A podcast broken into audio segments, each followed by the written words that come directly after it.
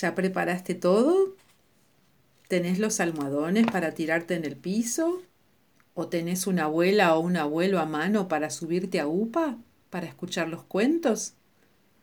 Ah, capaz que hoy te sentás a UPA de mami o de papi, no sé.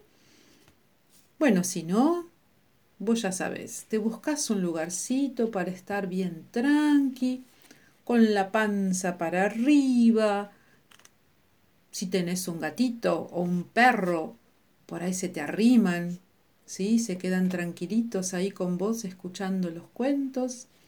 Y te cuento que el cuento que hoy te voy a contar es de nuestra querida Panchi. Si escuchaste el cuento anterior, te vas a acordar de quién es Panchi. ¿Te acordás? Panchi, nuestra querida Panchi, no es nada más ni nada menos que la gran escritora argentina Graciela Montes. Cuando nuestra querida Panchi o Graciela era chica, según cuenta ella, su abuela le contaba unos cuentos buenísimos. Bueno, entonces a ella le dieron muchas ganas de ser escritora y contar estos cuentos fantásticos de gente común y corriente que ella veía por su barrio, los mismos y los mismas que vos podrías ver por donde vivís, todos personajes comunes y corrientes y fantásticos a la vez. Bueno, ¿ya te acomodaste? Ya sea donde estés, a upa, o tirado, tirada en los almohadones, en el piso o en tu cama, ¿sí? Vamos a prepararnos para escuchar el cuento. Así lo disfrutamos bien. Si tenés tu perrito, tu gatito al lado, le haces mimitos con una mano y mientras tanto vas respirando por la nariz profundo y sacás el aire despacito, despacito por la boca como si fuera una viborita, ¿te acordás? Que hace y lo hacemos otra vez por la nariz hasta que se te infla la panza y el ombligo te sale volando y después acás haciendo otra viborita. y que te dure la viborita. y una vez más. Por la nariz bien profundo y sale la viborita. y ahora sí estamos listos, estamos listas para escuchar el cuento. Historia de un Ramón, un salmón y tres deseos. Esta es la historia increíble de lo que le pasó a Ramón Gariboto a las siete y veinticinco de la mañana de un día de Morondanga. Ramón se despertó como siempre a las siete y cuarto. A las siete y veinte entró en el baño, se miró en el espejo. tenía pelo de sueño, ojos despeinados y barba pinchuda. Después, Ramón Gariboto con la mano izquierda agarró el tubo de pasta dentífrica y el cepillo de dientes y, con la mano derecha, abrió la canilla de agua fría. Bueno, en realidad ahí fue donde empezó el cuento. ¿Por qué? De la canilla del agua fría primero salió agua fría, por supuesto. Pero después salió...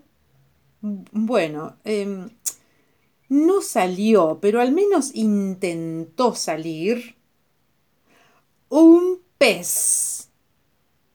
El pobre no podía pasar por el caño demasiado estrecho de la canilla, apenas asomaba la cabeza. ¡Un bagre! gritó Ramón Gariboto, que jamás había visto un pescado que no estuviese bien frito. Pero miró mejor y dijo mm, No, mm, un bagre no es. No tiene bigotes. Ay, ya sé es un pez rey. Mm, no, mm, una merluza. Un surbí, un... Soy un salbón, ignorante, lo interrumpió el pez. Y haz el favor de ayudarme a salir de acá adentro, que me estoy ahogando. Sí, cómo no, dijo Ramón Gariboto amablemente. Ramón Gariboto era una persona más bien tímida, y a las siete y media de la mañana era tan tímido que hasta un pez podía asustarlo. De modo que sostuvo al pez con dos dedos y tiró hacia afuera. ¡Ay, con cuidado! se quejó el prisionero, que parecía bastante malhumorado. Me estás lastimando las agallas, infeliz. Se habrá visto. Lo siento mucho, se disculpó Ramón Gariboto y volvió a tirar hacia afuera con la mayor suavidad. El último tramo fue más fácil. El pez se agitó, su cuerpo tornasolado terminó de atravesar la canilla y un momento después andaba los coletazos por la pileta del baño. Caramba. dijo Ramón Gariboto agachándose para mirarlo bien. ¿Por qué abrirá tanto la boca? Me querrá decir algo. Agua. logró musitar el pez antes de plof desmayarse. Y solo entonces Ramón Gariboto recordó que los peces tienen la costumbre de vivir en el agua. Y miró y vio que toda el agua que salía por la canilla se escapaba en un santiamén por el sumidero. Ramón se apuró a buscar un tapón y al rato. Ah, el pez empezó a respirar tranquilo. Ah, tranquilo, pero enojadísimo, como siempre. Ramón Gariboto se preguntó si todos los salmones serían tan impacientes. ¡Ay, más tonto que una mojarrita en primavera! murmuraba el pez mientras iba y venía por la diminuta pileta. Vas estúpido que un caracol agujereado, vas inútil que un renacuajo sin cola, vas. ¡Basta, basta! rugió Ramón Gariboto, harto ya de tantos retos. Hmm, mire que saco el tapón y se acaba la función. El pez se cayó la boca y durante los cinco minutos siguientes solo nadó de un lado al otro de la pileta llenándose las branquias de agua. Ay, parecía aliviado, casi contento. Después de un rato, cuando Ramón Gariboto ya había empezado a enjabonarse la cara para afeitarse la barba, dijo Bueno, al grano, Supongo que te habrás dado cuenta de que yo no soy un pez cualquiera, un pececito de tres por cuatro, ¿no es cierto? En fin, empezó a decir Ramón Gariboto sin dejar ni por un momento de afeitarse y decidido ya a no dejarse patotear por el primer salmón que se le apareciera por la canilla. Le diré, usted eh, no me parece muy diferente de otros peces salvo porque habla, claro. Y miró de reojo al pez, que empezaba a enojarse nuevamente. Será posible, chilló el salmón. Una vez cada cinco mil años tengo posibilidades de charlar con un humano y me viene a tocar un ignorante como este. ¡Qué desgracia! ¡Qué decadencia! Casi con medio cuerpo afuera del agua, el salmón enfrentó a Ramón Gariboto y le dijo Yo soy el pez de la suerte, señor Vigo, otorgo deseos. ¿No me va a decir que nunca oyó hablar de mí? Soy famosísimo. Si usted es el pez de la suerte, ¡ay, cómo serán los peces de la mala suerte! se burló Ramón. Ramón Gariboto estaba decidido a no tomarse demasiado en serio al salmón. Al fin de cuentas, un pez que hacía su entrada triunfal por una canilla hmm, no parecía un pez muy formal. Bueno, estoy esperando, dijo el salmón, un poco ofendido por la indiferencia de Ramón. ¿Y qué es lo que espera, si puede saberse? preguntó Ramón mientras se pasaba la toalla por la cara. ¿Cuál es tu primer deseo? Y Ramón Gariboto no quería perder la calma, eso estaba bien claro, pero tampoco quería perder la oportunidad. Y nunca le había pasado que alguien le preguntara, así como así, cuál era su primer deseo. Antes de hablar, quiso asegurarse. ¿Cuántos deseos tengo? Tres, claro está, volvió a enojarse el pez. Decime, vos nunca leíste un cuento. Entonces Ramón se miró en el espejo. Tenía los ojos peinados, el pelo descubierto y la cara lisita. Después miró por la ventana del baño y vio una paloma revoloteando por ahí cerca. ¡Mm, ya sé, gritó de pronto, sin sacar los ojos de la ventana. Quiero volar como una paloma. Todos piden lo mismo, se quejó el pez. Bueno, tu deseo será concedido. Ya podés volar. Ramón Gariboto se acercó al balcón y miró hacia abajo. Vivía en un cuarto piso, de modo que no era cuestión de saltar así como así para ver qué pasaba. En una de esas el pez había perdido sus poderes o sencillamente era un pez mentiroso y lo había engañado. Entonces Ramón Gariboto bajó en pijama hasta la planta baja, pero por las escaleras. Salió a la vereda, estiró los brazos, los agitó hacia arriba y abajo y... Voló, voló alto, voló bajito, revoloteó, subió en picada hasta la altura del cuarto piso y volvió a entrar el departamento, pero por el balcón, que por suerte había dejado abierto. No fue un aterrizaje muy prolijo. Tiró tres macetas. El pantalón del pijama se le enganchó en uno de los barrotes. ¡Ay! se torció un tobillo al apoyar los pies. Es cuestión de practicar, se dijo Ramón. Con el tiempo me va a salir mejor que a Superman. Revoloteó hasta el techo de la habitación para buscar un pullover amarillo con rayas rojas que estaba en el estante más alto del placar y luego fue a la cocina a prepararse el mate cocido y sintió un dolorcito, un, un extraño dolorcito de panza. Qué raro, me duele la panza, dijo en voz alta. Claro, comentó el pez desde el baño. Estarás por poner un huevo.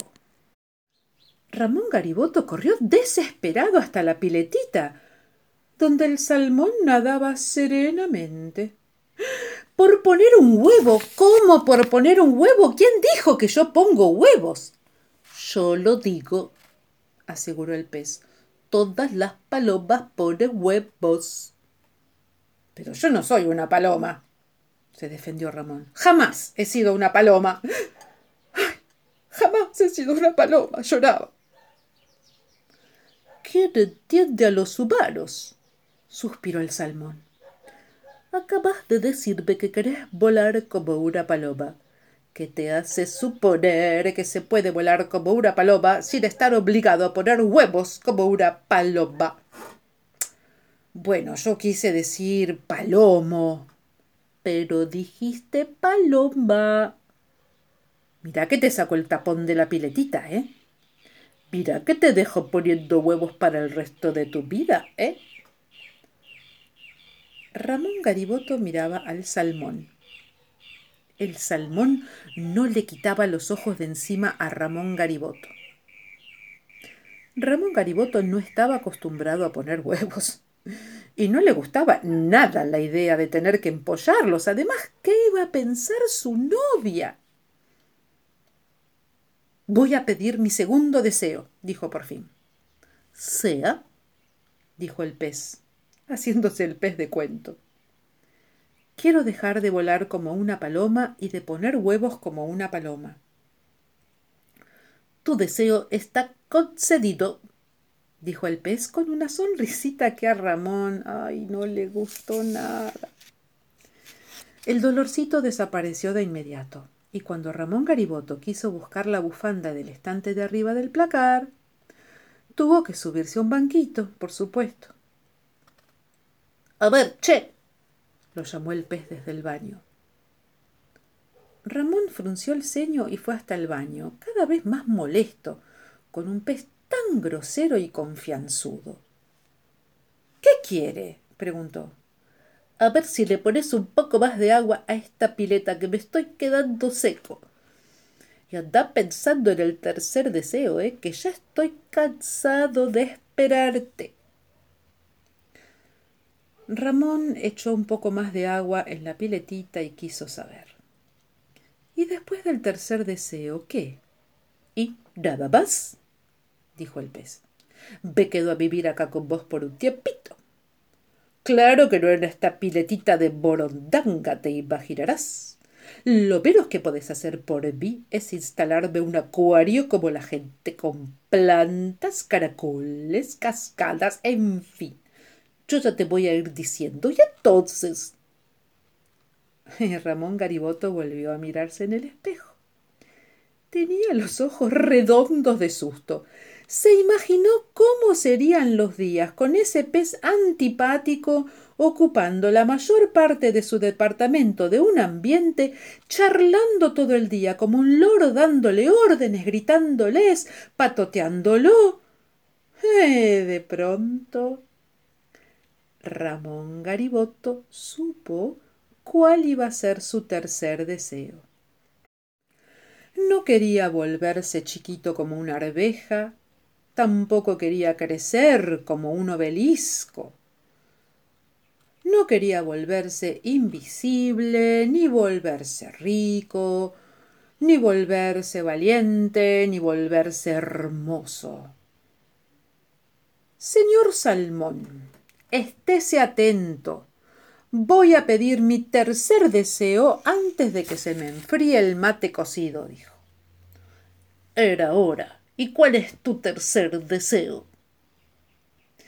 Quiero que usted se vaya por donde vino y pronto. gritó Ramón Gariboto con una sonrisa triunfal.